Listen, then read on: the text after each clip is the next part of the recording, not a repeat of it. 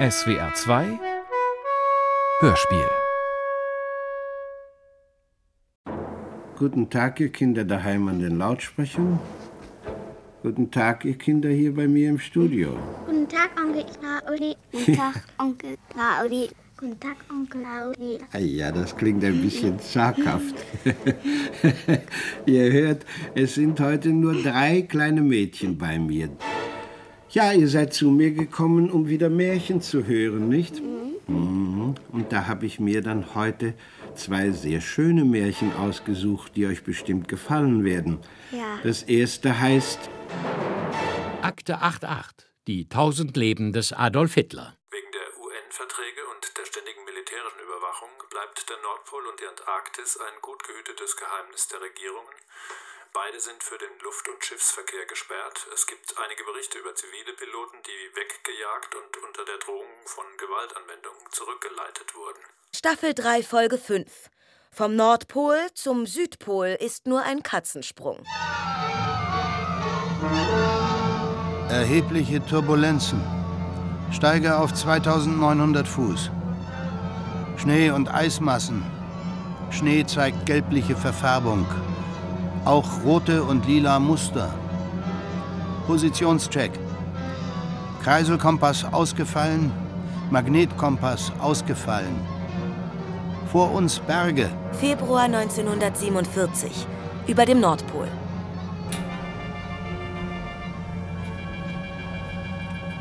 Ein ganzer Gebirgszug. Hinter dem Gebirgszug ist ein kleines Tal. Durch das Tal windet sich ein Fluss. Berghänge mit großen Bäumen bewaldet. Gehe runter auf 1550 Fuß. Das Tal ist grün. Da ist ein großgewachsenes Tier, könnte ein Elefant sein. Nein, es sieht aus wie ein Mammut. Höhe jetzt 1000 Fuß, Temperatur 23 Grad Celsius. Das Gelände wird flacher. Mein Gott, Backbord und Steuerbord tauchen eigenartige Flugobjekte auf. Sie sind sehr schnell und kommen längs. Sie sind so nah, dass ich deutlich ihre Kennzeichen sehen kann. Ein interessantes Symbol, von dem ich nicht sprechen will. Wie interessantes Symbol, von dem ich nicht sprechen will. Im Original steht It's a type of swastika. Hakenkreuze. Offenbar ist es der Übersetzer, der davon nicht sprechen will. Das Buch hat eh nur 2 Euro bei Amazon gekostet. Und die Kundenbewertungen sind miserabel. Das Heftchen hat 42 Seiten, in meinen Augen weder inhaltlich noch von der Aufmachung ein Euro wert. Finger weg von diesem Büchlein. Da findet man ja im Internet viel mehr. Unter einem Tagebuch stellt man sich schon etwas mehr vor. Das englische Original hat immerhin 122 Seiten. Ja, weil auf den meisten Seiten nur ein, zwei Sätze stehen. The Missing Diary of Admiral Richard E. Byrd. Es ist durchaus vorstellbar, dass diese Geschichte Realität ist. Viel zu viel wird in unserer heutigen Zeit manipuliert, so dass es für die meisten Menschen mit etwas Sachverstand sehr schwer ist, zwischen Wahrheit und Täuschung oder gar Lüge zu unterscheiden. Sehr viel spricht bei gründlicher Recherche dafür, dass es sich durchaus um einen Tatsachenbericht handelt. Was sich durch die Gestaltung des Buchs nicht unbedingt vermittelt. Cover in psychedelischem Gelb-Orange, der Text in gekräuselter Zierschrift. Jede Seite umrandet mit floraler Vignette wie ein Poesiealbum. Ganz typisch Camp, hätte Susan Sonntag gesagt. Ach Mensch. Sie wissen schon, dass Sie jetzt den Text sprechen, den sonst Walter Filz gesprochen hätte. Der ist aber leider krankgeschrieben. Walter Filz und Michael Lissek. Seit einer gefühlten Ewigkeit befassen sich die beiden öffentlich-rechtlichen Redakteure mit Verschwörungsideologien zu Hitlers vermeintlicher Flucht 1945, samt all ihren Neben-, Unter- und Folgemythen bis in die Gegenwart. Leider erleidet Walter Filz dabei neuerdings immer wieder Schwächeanfälle, die von Mal zu Mal stärker zu werden scheinen. Eine Ursache ist nicht auszumachen. Michael Lissek hat daher einen renommierten Spezialisten aus Amsterdam kommen lassen. Professor Abraham van Helsing. Eine, sagen wir, eigenwillige Kapazität. Zunächst hat der Filz kurz untersucht, um nichts feststellen zu können, und sofort wieder nach Amsterdam zurückzureisen. Er müsse dann nur schnell noch was erledigen, erklärte er lapidar. Aber nun ist er wieder zurück.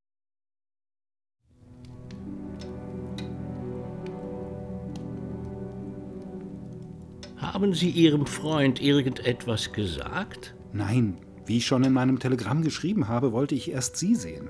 Recht so, mein Freund, recht so. Er soll es lieber noch nicht wissen. Vielleicht wird er es nie erfahren. Ich habe meine Gedanken im Moment. Später werde ich sie Ihnen entwickeln. Warum nicht gleich? Mein Freund, wenn das Korn hoch steht, noch bevor es reif ist, dann reißt wohl der Bauersmann eine Ähre ab und reibt sie zwischen seinen rauen Händen und bläst die grüne Spreu weg und sagt zu ihnen, Schau, das Korn ist gut, das gibt eine gute Ernte, wenn die Zeit reif ist. Ich verstehe nicht, worauf Sie hinaus wollen. Der gute Bauersmann kann Ihnen das sagen, weil er es weiß, aber auch erst dann. Sie werden nicht erleben, dass der gute Bauersmann den Samen ausgräbt, um nachzuschauen, ob er wächst. So etwas tun nur Kinder, wenn sie Bauern spielen, nicht Leute, für die es Lebensarbeit ist.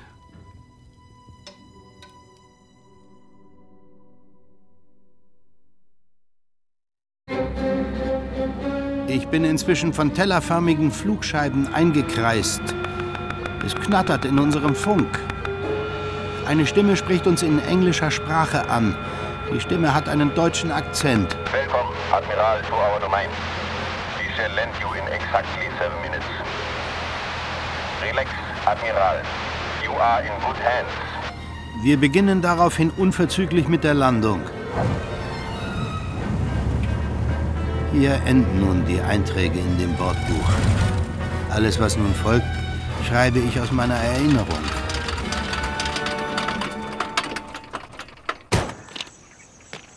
Mein Funker und ich werden aus dem Flugzeug geführt und überaus freundlich begrüßt.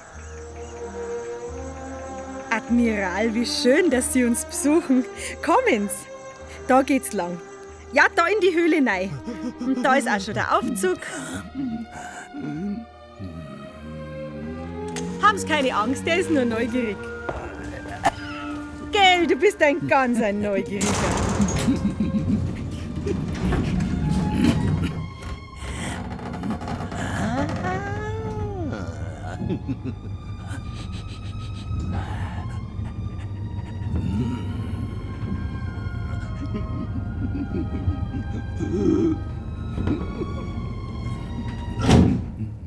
So, schon sind wir unten.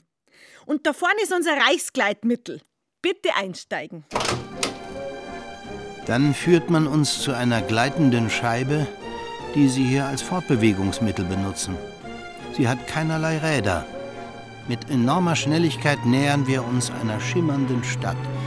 Solch eine Architektur habe ich bisher nirgends gesehen. Geld erstaunens, was sich unser Speer alles ausgedacht hat. Leider sitzt er ja jetzt in Spandau. Hat's nicht mit uns runtergeschafft. Aber zum Glück haben wir ja seine Pläne gehabt. Und da kommt man ihm quasi ein Denkmal setzen. Schade, dass er es nicht sehen kann. Und Endstation. Bitte aussteigen. Mei, da steht schon der Bohrmann mit der Thermoskanne. Leider haben wir ja momentan bloß Muckefuck. Aber wir fangen schon an, Kaffee anzubauen. Dauert nur ein bisschen. Wir erhalten ein warmes Getränk. Dieses Getränk schmeckt anders als alles, was ich jemals genossen habe. Aber es schmeckt herrlich. Der Text von Admiral Byrd, das ist alles Zitat aus seinem angeblichen Tagebuch? Na selbstverständlich, das ist alles Zitat. Das ist doch der Witz dieser Veranstaltung. Und wenn Sie in Ruhe austrunken haben, gehen Sie mit dem Bohrmann mit. Ich scheine keine andere Wahl zu haben, als Ihrer Aufforderung zu folgen. Kommen Sie. Hier geht's lang. Wir gehen durch einen tunnelartigen Gang, der durch ein hellrotes Licht beleuchtet wird. Wir kommen vor eine große Tür. Ganz ohne Geräusche gleitet die Tür zur Seite. Ohne Geräusche. Sorry. Eine Stimme fordert mich auf, einzutreten. Seien Sie ganz ohne Sorge, Admiral. Sie werden vom Meister empfangen werden. Also trete ich ein. Also dieser Bird? Über den würden Sie gern mehr wissen? Kein Problem. It's time for the television journal of the important issues of the hour. Our very distinguished guest for this evening is Admiral Richard E. Byrd. Oh, well, everybody's heard about the bird. Das ist der Richard Byrd, Admiral Byrd. Habt ihr von diesem Mann mal irgendwann etwas gehört? Admiral Byrd, our guest tonight, is not only our greatest living explorer, but he's been an inspiration to countless Americans. Er war Fliegerforscher angesehen, hochgeehrt. Aber manches, was er sagte, war komplett verkehrt. Zum Beispiel, hey, ich hab als erster Mann den Nordpol überquert. Mit dem Flugzeug 1926 unerhört. Doch der Bird, Bird, Bird, Richard Bird, war tatsächlich bei Spitzbergen bereits umgekehrt. Ja, so war Bird, Bird, Bird.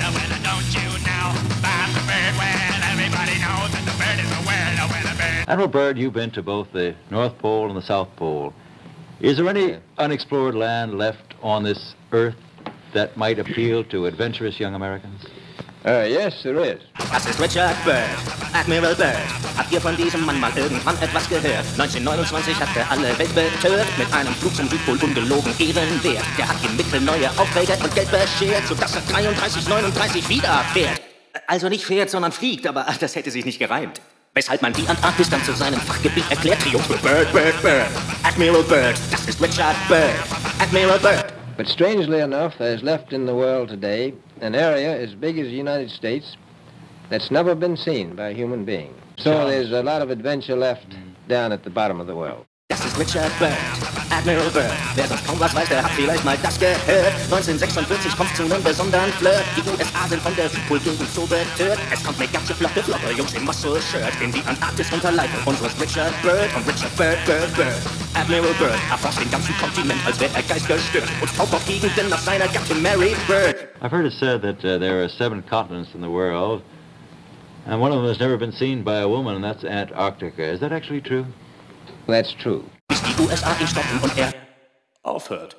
1946 startete die Operation High Jump unter dem Kommando von Admiral E. Byrd mit 13 Schiffen, 4700 Mann und 200 Flugzeugen in die Antarktis. Doch schon am 3. März 1947 brach Admiral E. Byrd den Angriff ab. Der Abzug glich eher einer Flucht. Was Verschwörungstheoretiker komplett verstört.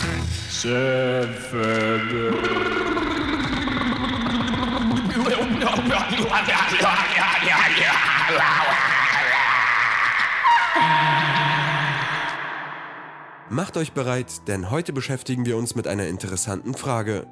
Gibt es im Erdmantel eine fortschrittliche Zivilisation? Was ist jetzt das? Das ist der anonyme Sprecher eines von vielen hundert anonymen Filmen des anonymen YouTube-Kanals Topwelt. Hashtag erstaunlich, Hashtag lehrreich, Hashtag unterhaltsam. Mehr als eine Million Abonnenten und kein Impressum. Tut uns leid, wenn wir jetzt gerade mal sehr offensiv didaktisch werden und erklären. Zieht euch das mal rein. Äh, genau, ziehen wir uns das mal rein. It's supercalifragilisticexpialidocious. Da gibt es eine Million Menschen, die einen Kanal abonniert haben, ohne zu wissen, wer dahinter steckt. Keine Verantwortlichen, keine Redaktion, kein Name, nirgendwo. Macht Mut. Ist ja nur erstaunlich, lehrreich, unterhaltsam. Da gibt es Filme über seltene Tierarten, archäologische Entdeckungen, Erscheinungen im Weltraum, untergegangene Zivilisationen. Ein bisschen spekulativ vielleicht und sensationistisch, von wegen ungelöste Geheimnisse und unerklärliche Phänomene, aber okay, ist bei anderen nicht wesentlich anders. Und dann, zwischendrin, tralala, geht es um Hitlers Flucht.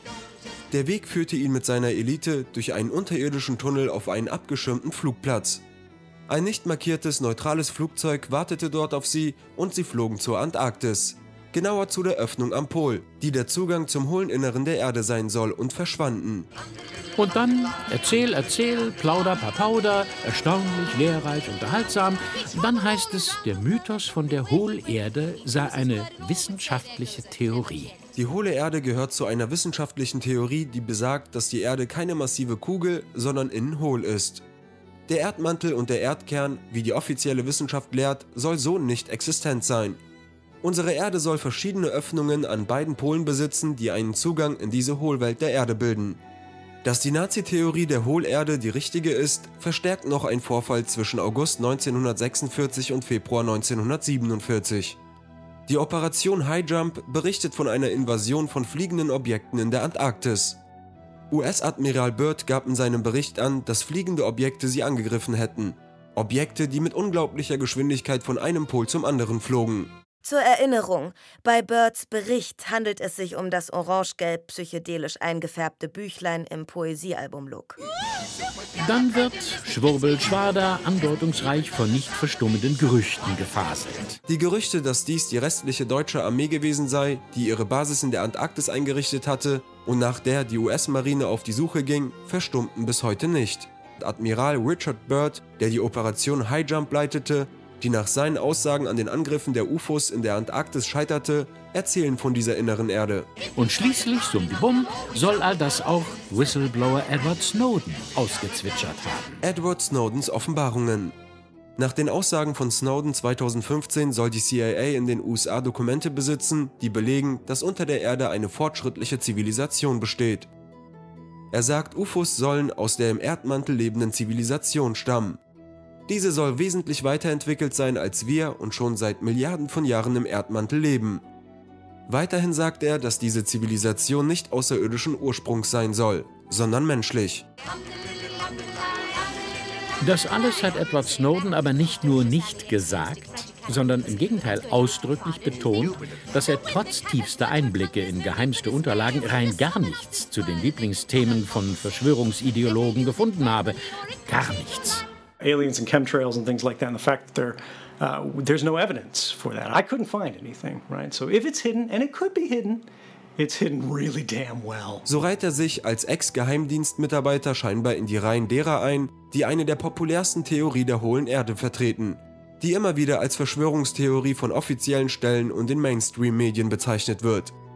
Wie kann es überhaupt sein, dass sich so eine Theorie über 300 Jahre hartnäckig in unserer modernen Zivilisation halten kann?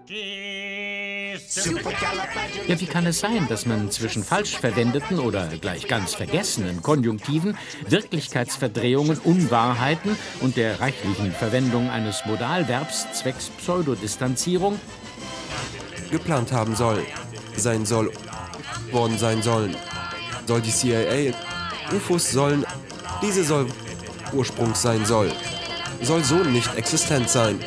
Unsere Erde soll sollen nach seinen Angaben vorhanden gewesen sein sollen. Ja, wie kann es sein, dass so ein gequirlter Kackennest von Hunderttausenden ernst genommen wird, als wäre es eine Hashtag lehrreich Geschichtsdoku? Ernsthafte Frage? Ja, klar. Weil alles nur Ansichtssache ist. Deine Meinung ist gefragt. Was sagst du zum Thema innere Erde?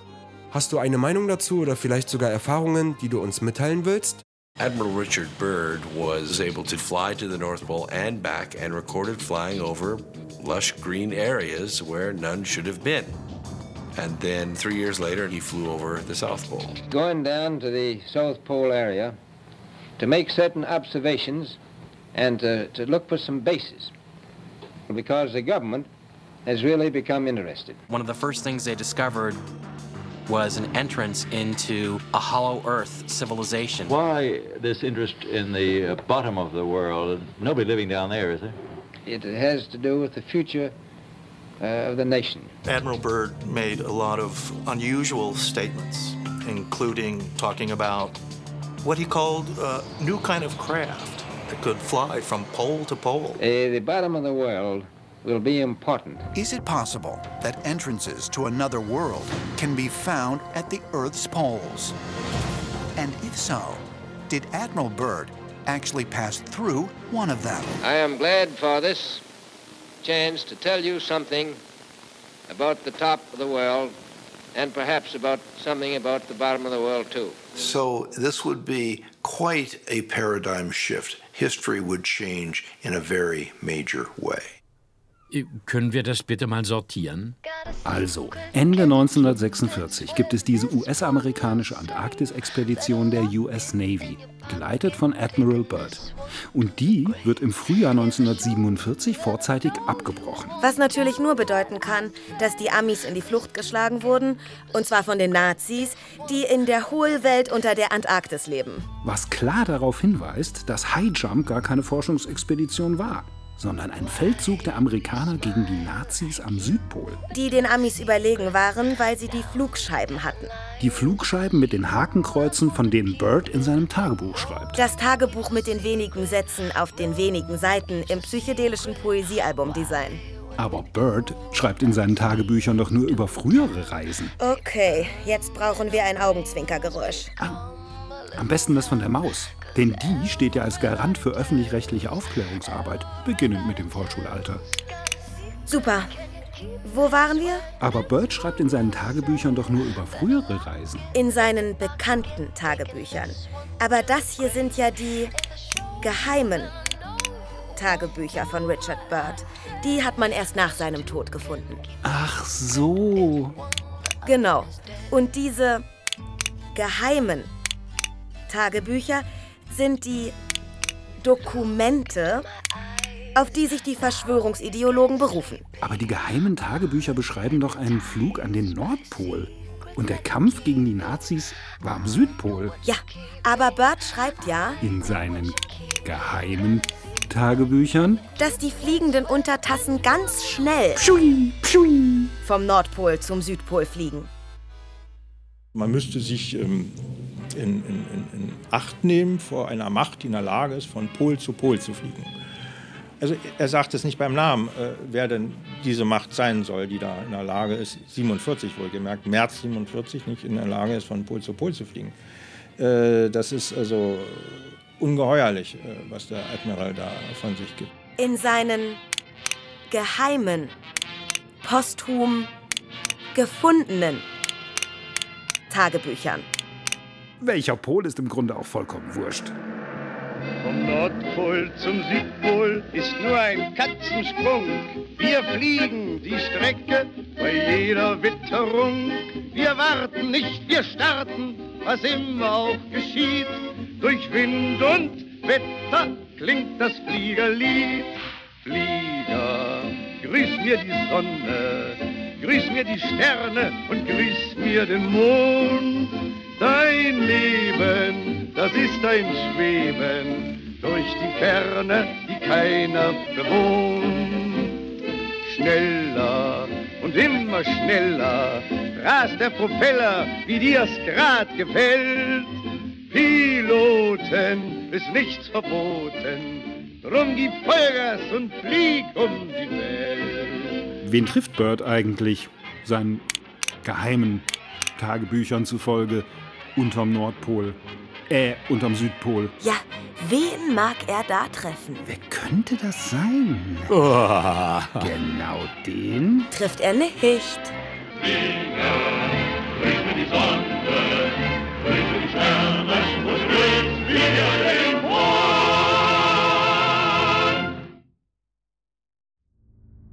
Vor mir ist ein Mann mit edler Statur und einem feinen Gesicht, das von den reifen Zügen des Alters geprägt ist. Er sitzt an einem imposanten Tisch und gibt mir mit einer Handbewegung zu verstehen, dass ich mich setzen soll. Er lächelt mir zu.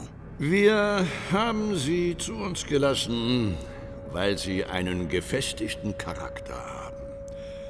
Und oben auf der Welt über einen gewissen Bekanntheitsgrad verfügen. Oben auf der Welt? Sie sind nunmehr im Reich der Ariani, im Inneren der Welt. Die übergeordnete Rasse, die spirituell sehr weit entwickelt ist, das sollen die Ariani sein. Was kannst du dazu sagen? Ja, richtig. Also die am weitesten entwickelten auf spiritueller Ebene und auch technologisch sind die Ariani. Die haben auch UFOs. Also was heißt UFOs? Die haben also auch Raumschiffe. Vorerst werde ich Ihnen mitteilen, warum ich Sie kommen ließ, Admiral. Wir verfolgen das Geschehen oben auf der Erde. Unser Interesse wurde geweckt, als ihr die ersten Atombomben auf Hiroshima und Nagasaki warft. Zu jener schlimmen Stunde kamen wir mit unseren Flugscheiben in eure Welt. Wir haben den Machthabern der Welt Botschaften überbringen lassen. Aber sie glauben nicht auf uns hören zu müssen. Aber was hat das mit mir zu tun? Eure Rasse hat den Point of No Return erreicht.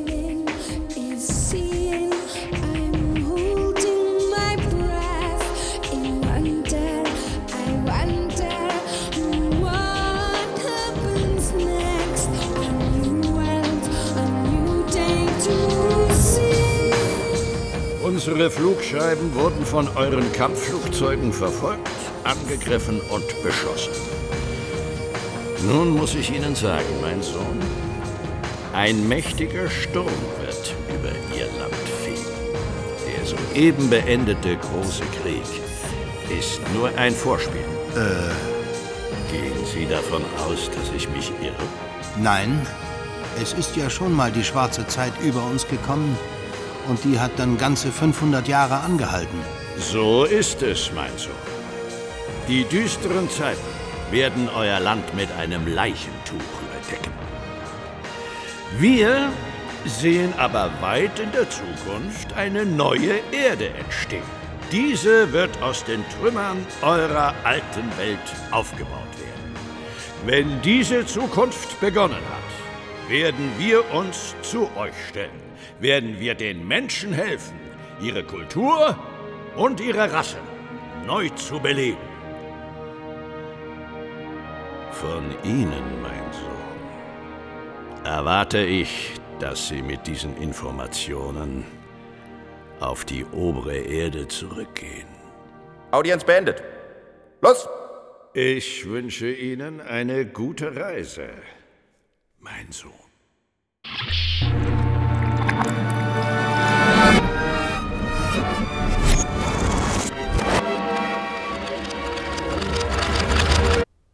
Die UFOs sind also keine Außerirdischen. Das sind Innerirdische, Aber wieso haben die Hakenkreuze auf ihren Flugscheiben? weil es die Arianen sind, was ja nicht zufällig nach Aria klingt.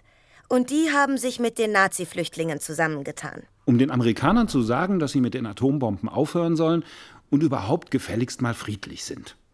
Schon kurios. Wenn der Wecker um halb sechs sein Liedchen geigt und ich mit linken Fuß zuerst aus dem Bette steig. Wenn die erste Zigarette mir halt den Bart versenkt, da sag ich mir, hättest du bloß diesen Tag verpennt. Morgen, Richard. 11. März 1947. Ich war in einer Sitzung im Pentagon. Ich habe ausführlich über meine Entdeckungen und über die Botschaft des Meisters berichtet. Es war die Hölle. Ich hatte den Befehl bekommen, dass ich über alles, was ich erlebt hatte, Stillschweigen bewahren muss. Zum Wohle der Menschheit. Unglaublich. Ich wurde daran erinnert, dass ich Offizier bin und somit ihren Befehlen gehorchen muss. 30. Dezember 1956. Letzter Eintrag. Die Jahre nach 1947 waren nicht sehr angenehm für mich. Ich möchte noch erwähnen, dass ich die Entdeckungen, die ich gemacht habe, für mich behalten habe, genauso wie mir befohlen wurde. Ich merke, dass mich bald die lange Nacht holen wird. Doch wird dieses Geheimnis nicht mit mir sterben, sondern gelüftet werden.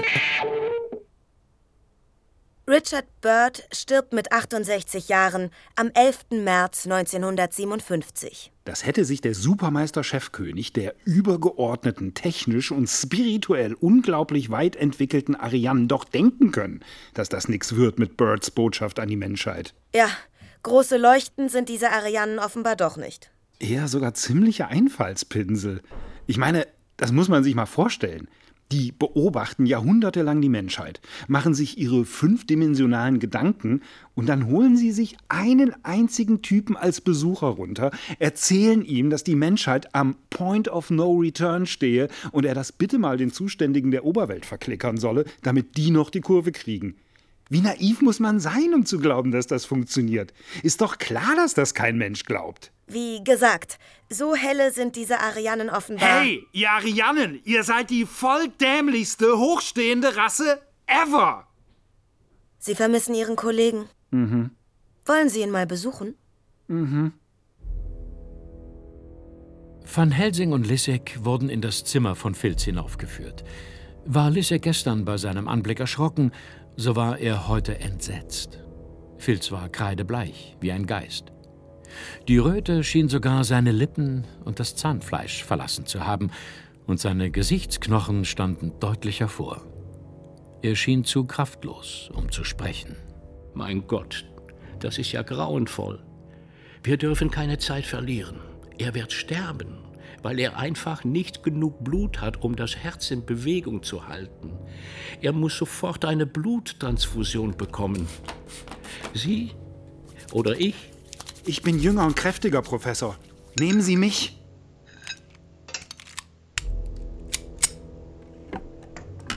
Wir übertragen aus den vollen Adern in die leeren, die begierig danach verlangen. Im Verlauf der Transfusion schien das Leben in die Wangen von Filz zurückzukehren. Und da Van Helsing die Operation beendet hatte, rückte er das Kissen unter dem Kopf des Patienten zurecht. Dabei verschob sich der Kragen seines Hemdes und entblößte ein rotes Mal an seinem Hals. Er sagte aber nichts weiter. It started with a kiss, kiss. Akte 88. Die tausend Leben des Adolf Hitler. Ich geh vom Nordpol zum Südpol zu Fuß. Für einen Kuss, für einen Kuss. Ich geh vom Nordpol zum Südpol zu Fuß. Für einen Kuss von dir. Wird fortgesetzt.